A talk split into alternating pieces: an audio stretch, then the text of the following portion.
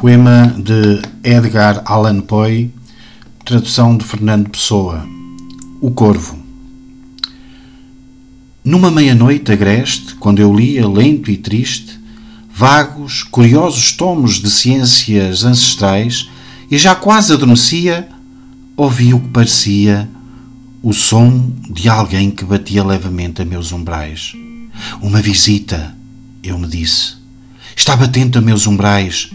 É só isto e nada mais. Ah, que bem disso me lembro. Era no frio de dezembro e o fogo, morrendo negro, urdia sombras desiguais. Como eu queria a madrugada, toda a noite aos livros dada, para esquecer, em vão, a amada. Hoje, entre hostes celestiais, essa cujo nome sabem as hostes celestiais, mas sem nome aqui jamais.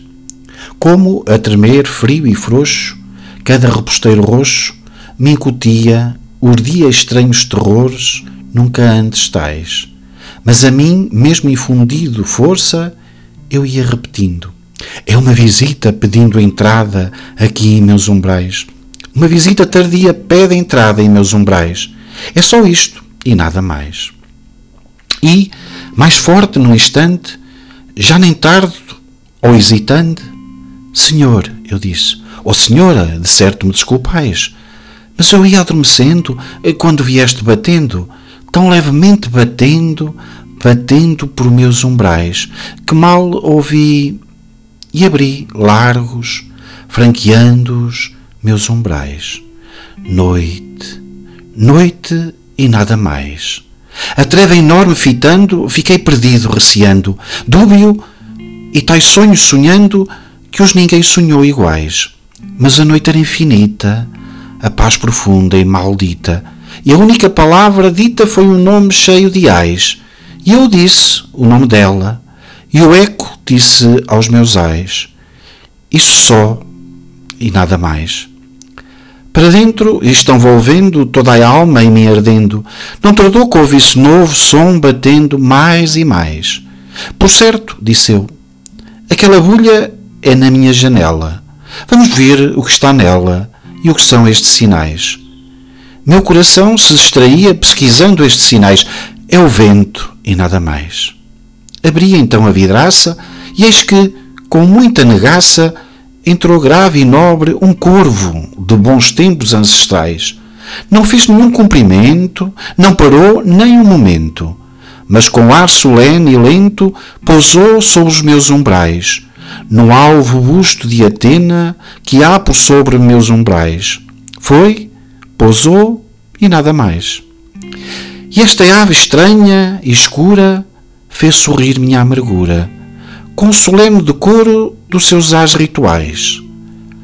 Tens o aspecto esquiado, disse eu, mas de nobre e ousado. Ó oh, velho corvo imigrado, lá das trevas infernais, diz-me, qual o teu nome lá nas trevas infernais? Disse o corvo, nunca mais. Pois meio de ouvir este raro pássaro falar tão claro, ainda que pouco sentido tivessem palavras tais, mas deve ser concedido que ninguém terá havido que uma ave tenha tido pousada nos meus umbrais. Ave ou bicho, sobre o busto que há por sobre os meus umbrais, com o nome Nunca Mais. Mas o corvo, sobre o busto, nada mais dissera, Augusto, que essa frase, qual se nela a alma lhe ficassem ais. Nem mais voz nem movimento fez, e eu, em meus pensamentos, Perdido murmurei lento, amigo, sonhos, mortais todos, todos já se foram. Amanhã também te vais, disse o corvo, nunca mais.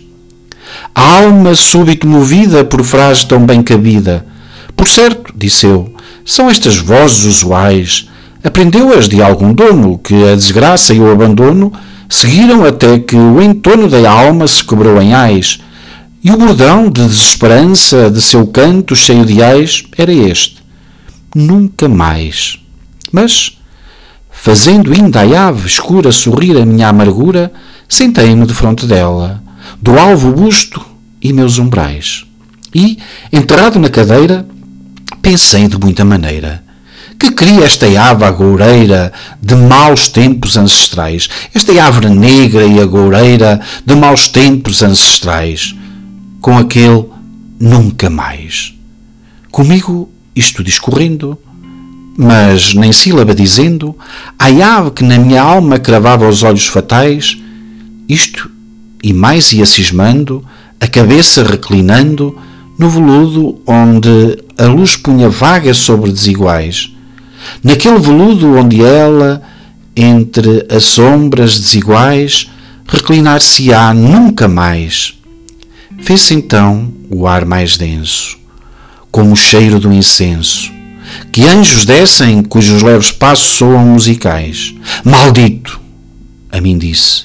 Deu-te Deus, por anjos, concedeu-te o esquecimento, valeu-te toma-o, esquece com teus ais o nome da que não esqueces e que faz esses teus ais. Disse o corvo, nunca mais. Profeta, disse eu, profeta, ó demónio, ó ave preta, fosse diabo ou tempestade quem te trouxe a meus umbrais, a este luto e este degredo, a esta noite e este segredo, a esta casa de ânsia e medo, Diz a esta alma a quem atrás se há um bálsamo longínquo para esta alma a quem atrás. Disse o corvo, nunca mais. Profeta, disse eu, profeta, ó demónio, ó ave preta, pelo Deus ante quem ambos somos fracos e mortais, diz a esta alma entristecida se no Éden da outra vida verá essa hoje perdida entre hostes celestiais, essa cujo nome sabem as hostes celestiais. Disse o corvo, nunca mais. Que esse grito nos aparte, ave ou diabo. Eu disse, parte, torna a noite e a tempestade, torna as trevas infernais, não deixes pena que ateste a mentira que disseste. Minha solidão me reste, Tira-te de meus umbrais, tira o vulto de meu peito e a sombra de meus umbrais. Disse o corvo, nunca mais. E o corvo, na noite infinda, está ainda, está ainda, no alvo busto de Atena, que há por sobre os meus umbrais. Seu olhar tem a medonha cor de um demónio que sonha, e a luz lança-lhe a, a tristonha sombra no chão, há mais e mais. E a minha alma, dessa sombra que no chão há mais e mais, libertar-se-á nunca mais.